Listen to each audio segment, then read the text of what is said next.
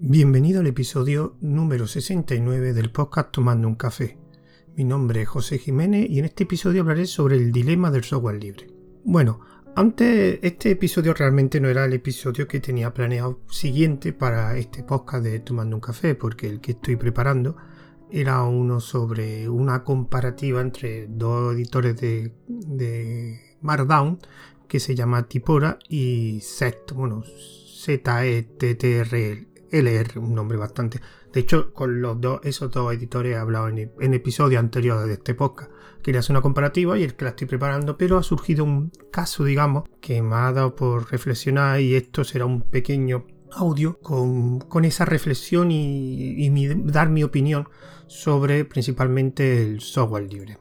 ¿A qué se debe esto? Bueno, eh, yo ahora mismo estoy probando un cliente de escritorio para Telegram que se llama Telefuel, que más o menos hizo famoso, bueno, en, el mundillo de, Telegram, porque salió en un artículo del blog hiperconocido de Genbeta, que son de estos blogs de Sataka. Y salió, y yo lo, yo lo vi a través de, un, de grupos de Telegram que pusieron el enlace a ese artículo, me resultó interesante, y vi que tenía un grupo de, de Telegram, el grupo evidentemente en inglés.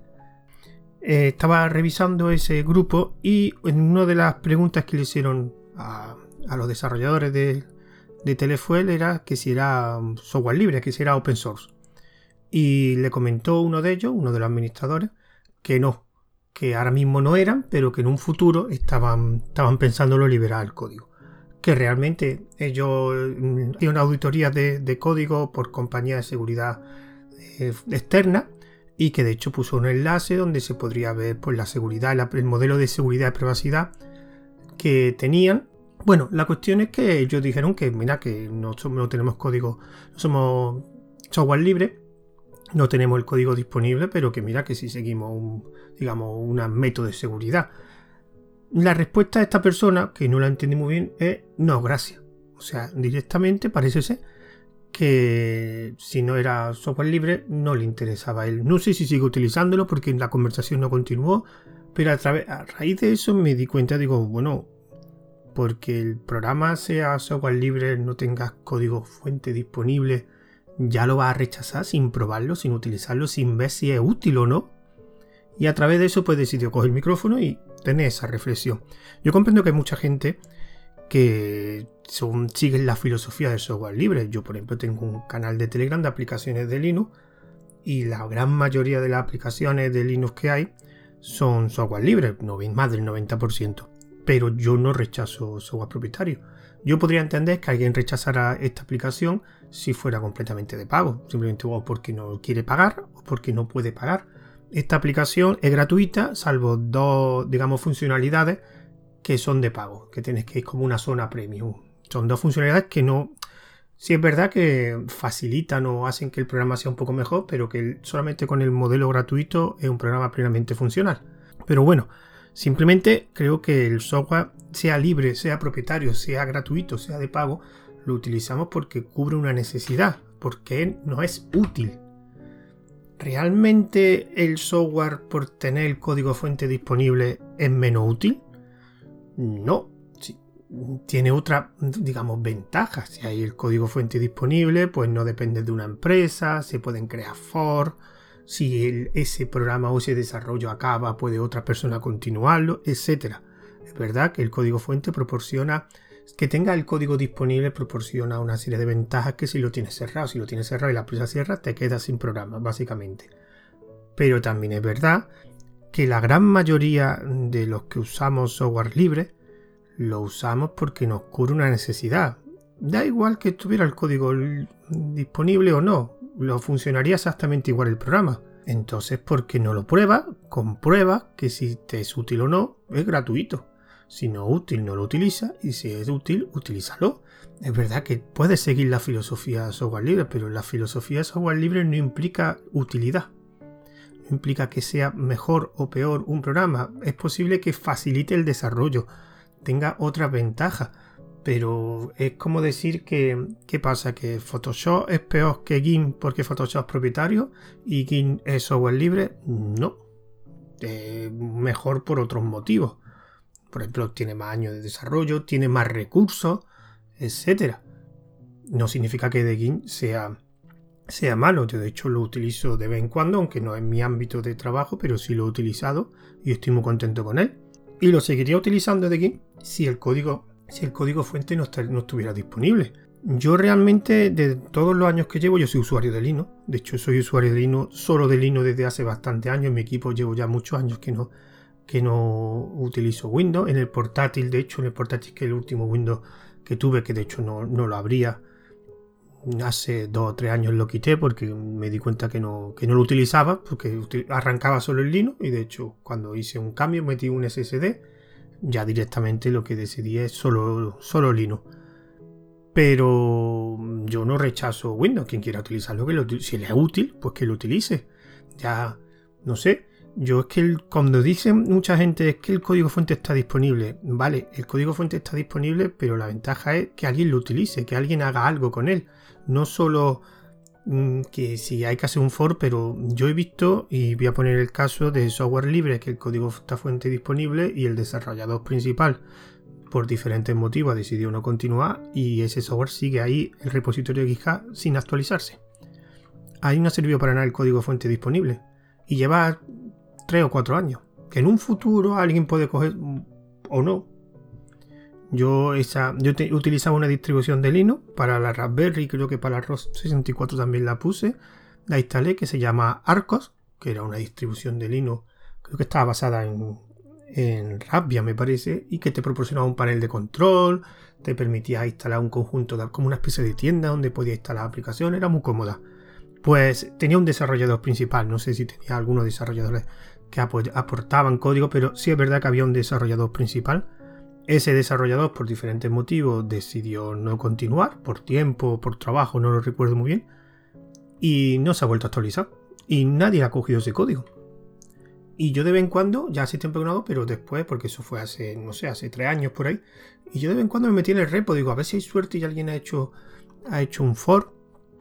Y puedo probarla otra vez, pero nada, nadie ha hecho un for. Que yo sepa, no más noticias de Arco, no. Es software libre. Estaba el código fuente disponible, pero se ha aprovechado de él. Era exactamente ese caso, igual que hubiera sido software propietario. ¿Que te da la posibilidad? Sí, pero si nadie lo hace, no... Al final lo que quiero hablar de esta reflexión es que yo comprendo que hay mucha gente que sigue una filosofía de software libre, pero realmente mm, al final lo que utilizamos son programas, no filosofías. Que está muy bien que tú sigas una filosofía, que era fan o, usuario de, software libre, etcétera, pero al final utilizamos programas. Y utilizamos programas porque cubren unas necesidades da igual la licencia que tengan. Si esa, esa necesidad te la cubre ese programa, incluso hasta te interesará pagarlo. Hay gente que paga por el software porque le es útil y porque no tiene no hay alternativas que, le cubran esas necesidades que sean software libre, pues vale. Pero rechazar algo directamente porque sea software libre sin, sin, sin probarlo, sin ver si cubre esa utilidad que está, que esa necesidad que tienes que cubrir, o si simplemente si te es útil.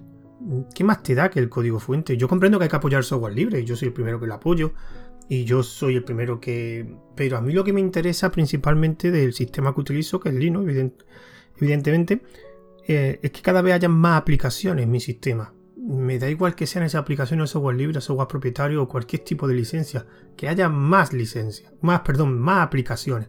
Contra más aplicaciones, más variedad tendré en el, ecosistema de Linux, que ya de por sí es muy, muy amplio. Pero si es verdad, por ejemplo, en el año que viene posiblemente está confirmado esté eh, el Internet Explorer, el Microsoft Internet Explorer, la última versión, EC creo que se llama, estará disponible para Linux creo, no sé qué licencia tenga, pero imagino que a lo mejor puede ser licencia propietaria.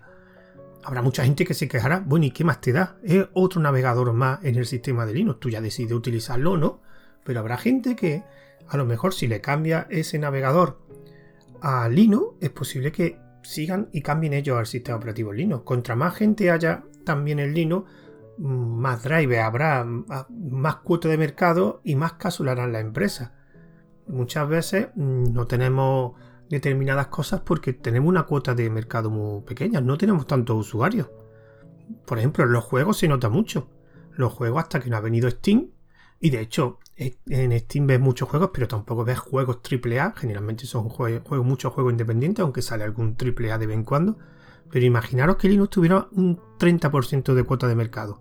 Saldrían muchísimos más juegos. Pues eso para muchos usuarios le produciría pues ya cambiar completamente a Linux. Yo conozco gente que utiliza Linux para el trabajo, para el uso diario, pero después tienen Windows para jugar, porque el Linux no tiene los juegos que ellos juegan. Pues si tuviéramos más cuota de mercado, ¿y cómo podemos tener más cuota de mercado? Pues entre otras cosas, teniendo más aplicaciones o teniendo las aplicaciones que utiliza mucha gente en Linux. ¿Qué más da que sea el código fuente disponible? ¿Que está el código fuente disponible? Bien, perfecto.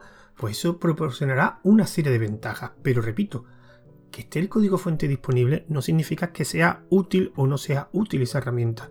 Yo grabé, creo que lo he dicho antes, que grabé un audio, no sé qué número de, Tomando un Café fue, donde dije que yo utilizaba software libre porque era bueno. Hay software libre que es buenísimo, que, están, que son muy útiles, o por lo menos para mí cobren las necesidades perfectamente. Pero, repito, rechazar un programa, que lo he visto, rechazar programas porque no tengan la filosofía de software libre, pero es que tú no utilizas la filosofía, utilizas programas. Mm, esta es la pequeña reflexión que, mm, que quería dar. Y lo que sí he decidido es que en todo mi audio tomando un café voy a promocionar algunos de mis proyectos.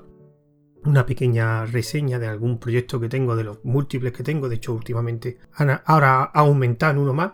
Y ese precisamente es el que quiero promocionar, que es el último podcast, que fue creo que la semana pasada hice el primer episodio, publiqué el primer episodio, bueno, y la presentación también. La presentación no tiene contenido, solamente era hablar de, del podcast. Es un podcast que se llama Aviones de Papel y un podcast sobre para y de Telegram. Es monográfico, solo hablaré de Telegram. En este caso sí voy a tener una serie de, de sesiones fijas, voy a tener un tema principal, que es el que trataré en un tema principal en cada audio, en cada episodio. Pero después tendré eh, tres sesiones fijas, que serán las noticias, noticias relacionadas con Telegram.